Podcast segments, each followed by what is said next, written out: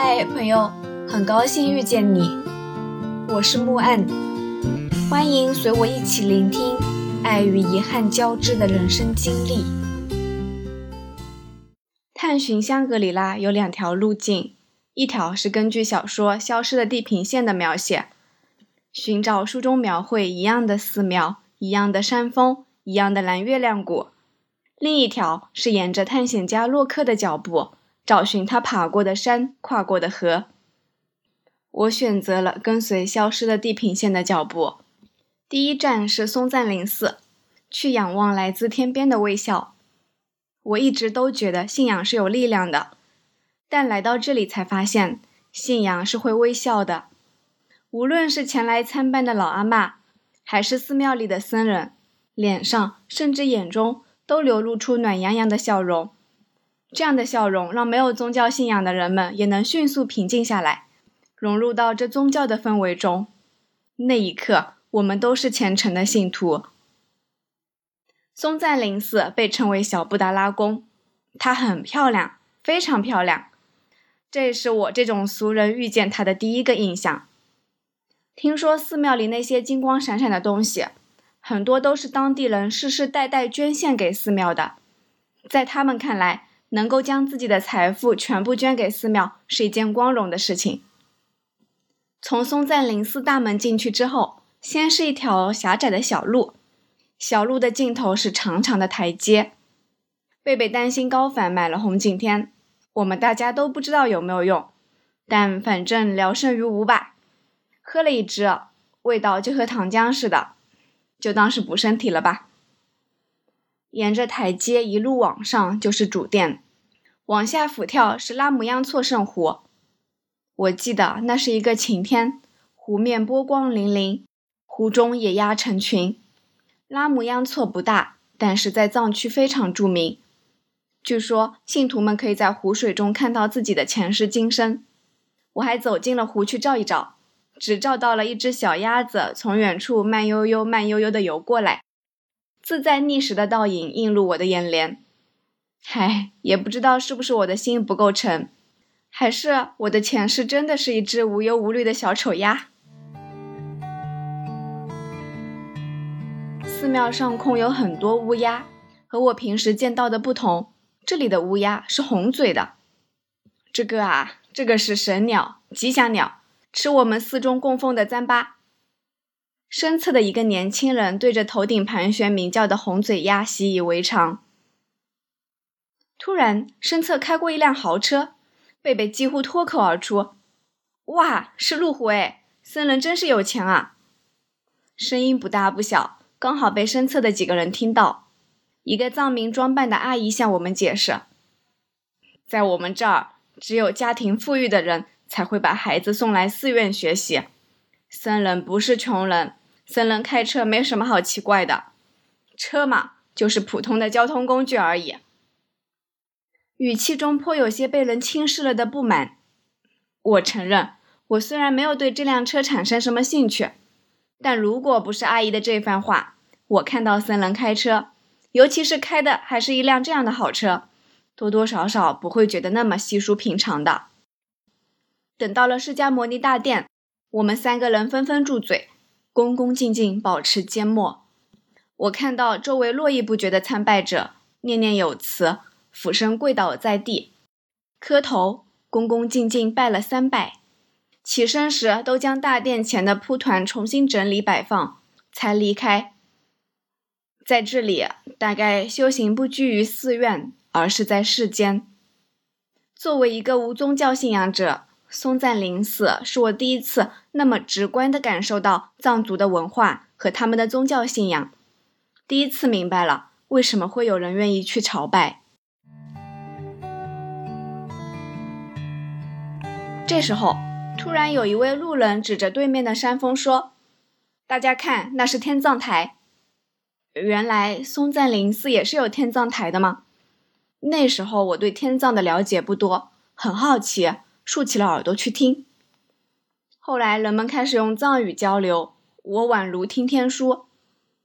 再后来，过了很久以后，听到一位藏民用汉语抱怨，说有的游客对佛学知识没啥兴趣，对这个天葬的事儿好奇的不得了。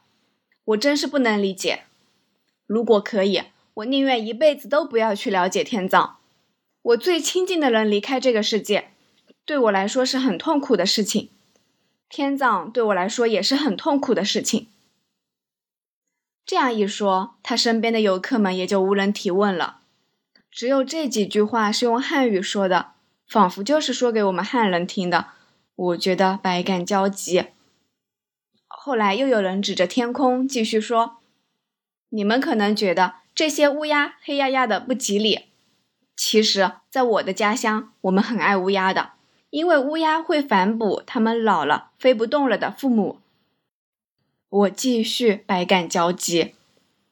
在这里，大概人们生活的理念不是要追求多么奢侈的生活，而是秉持一种与他人、与自然互利互惠的生活理念。天葬大概也是这种理念吧，是把身体和脏器还给大自然。松赞林寺是一座佛学院，是佛教弟子们学习经典、修身养性的地方。佛堂正南呢有一座高耸的钟鼓楼，清晨、正午、黄昏会击鼓报时，声闻十里。主殿下方呢有微桑的偏殿，台阶之上。微桑散发出的烟火弥漫着整个殿内，阳光洒下，真是有一种再跨一步即是天堂的神圣美感。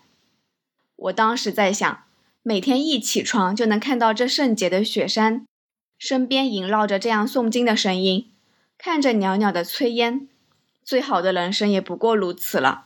甚至啊，我都有了皈依佛门的念头，只可惜佛门性别歧视，不收女弟子。只能遗憾离场了。后来，我经常会在不同的寺庙里获得一种奇妙空灵的体验。人人皆有欲求，往往目的都大差不差的，大多是出自于那几样最本真的欲望：求生、求爱、求名利，又或者是为了从更大、更深远的痛苦里挣脱出来。而当我站在佛前时，万欲皆空的时候。脑海中突然会出现一些奇妙的感受。后来我把这种现象理解为，在宗教这种神圣特殊的场合，人会产生一种特殊的自省行为，然后获得一些顿悟。虽然说我现在依旧没有宗教信仰，但是我一直感谢有寺庙的存在，让人类有这样一个地方可以反省自己的行为，看清真正的内心。我想，香格里拉之所以特殊。和它本身承载的东西有关，它承载着民族的、宗教的、自然的、理想的、哲学的思想和美。来到这里，你能忘却世俗的烦恼，感受到的是祥和、永恒、宁静、淡泊，看到的是人与人、人与自然、人与佛的和谐相处。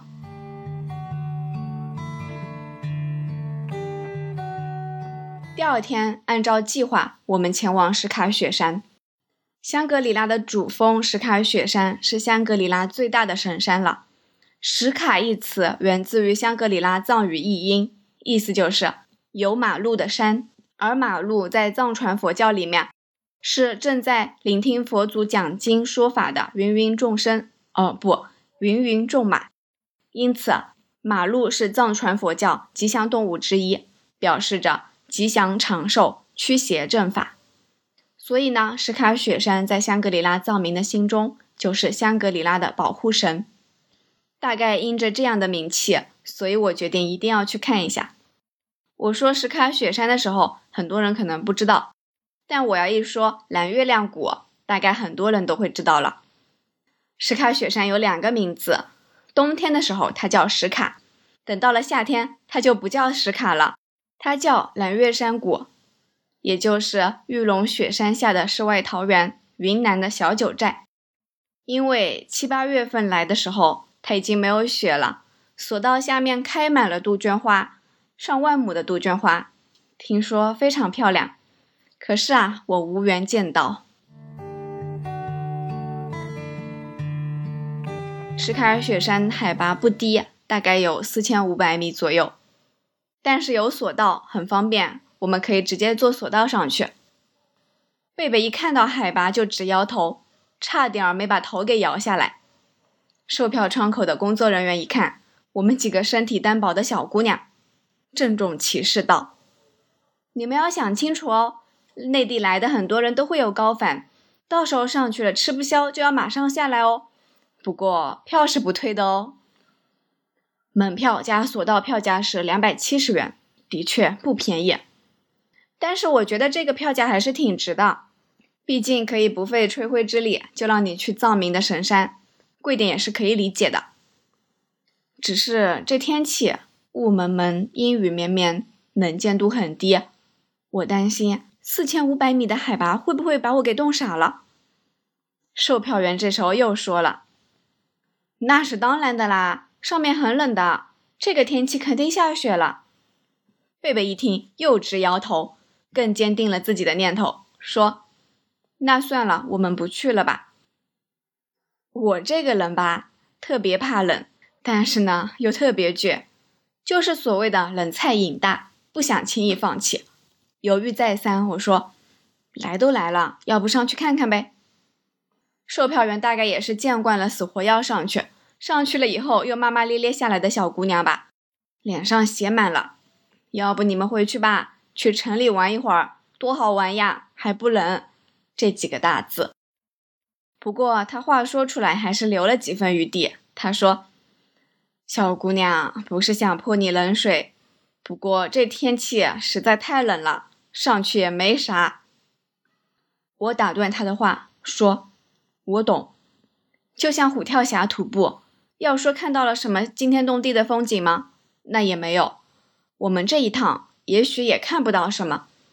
然而不上去，我怎么那么不甘心呢？”我问佳丽想不想上去，佳丽点点头。一时之间，三人陷入两难。这大概就是多人出游的一个必经之路吧，分歧。贝贝不愧是我多年挚友，太了解我了。他说：“你们上去吧，我在下面等你们。要不是我怕我身体吃不消，也一定要上去看看的。”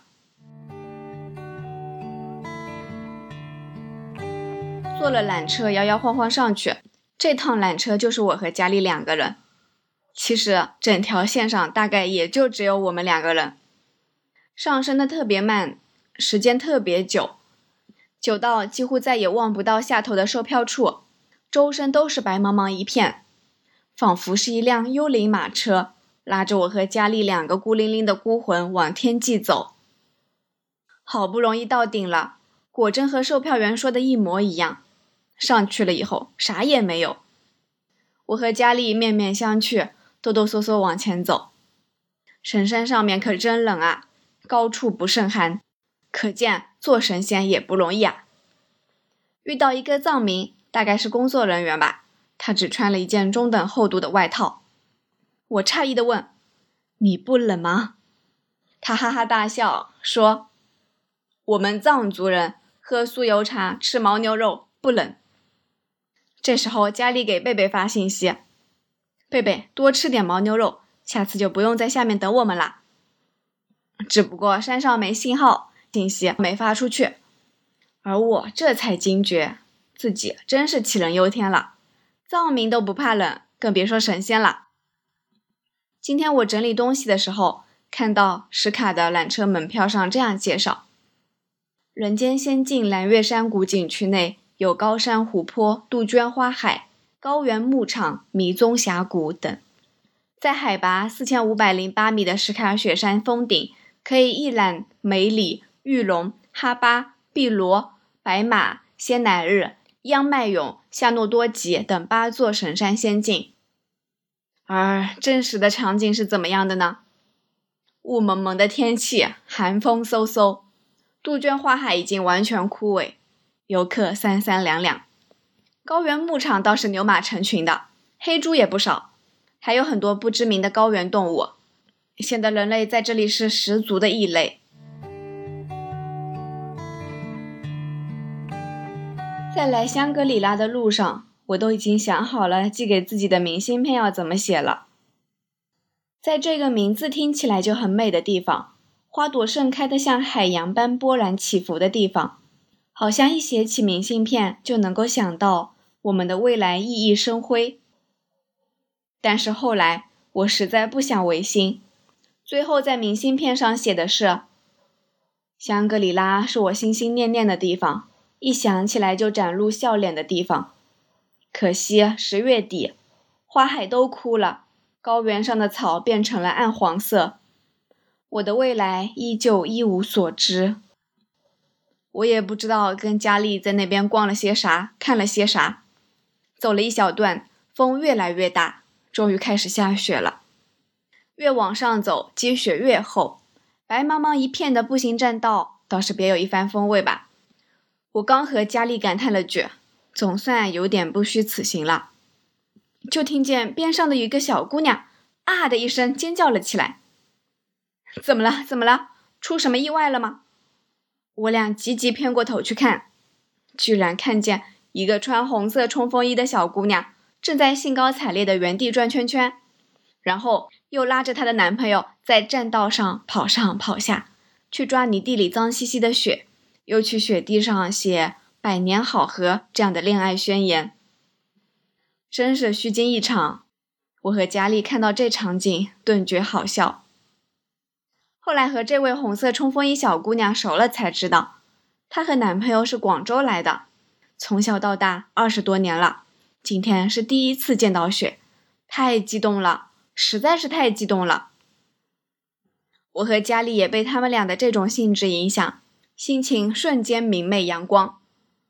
那时候风很大，雨伞被风吹去老远的地方，我们一路跑一路追，哈哈大笑着玩闹，完全不觉得寒冷。玩着玩着，不觉得忘记了时间，也完全忘了下头还有一个贝贝孤独的等着我们。一年以后，我在红色冲锋衣小姑娘的朋友圈看到，她和男朋友结婚了，生了一个可爱的小女孩。算了一下时间，似乎就是在香格里拉的那段时间怀上的呢。日子年复一年，旅途中无数次的相遇和分离，留下无限感慨。每当细数这样的经历，仿佛更能真实的感受到朝无尽远方逝去的时间。体悟如浮游般短暂的人生。感谢收听，希望这个播客能陪你度过每一段孤独的旅程，彼此温暖，彼此治愈。希望来到这里的你可以放下一天的疲惫，尽享这人间好时节。也欢迎大家转发、订阅、赞赏、支持。我们下期见。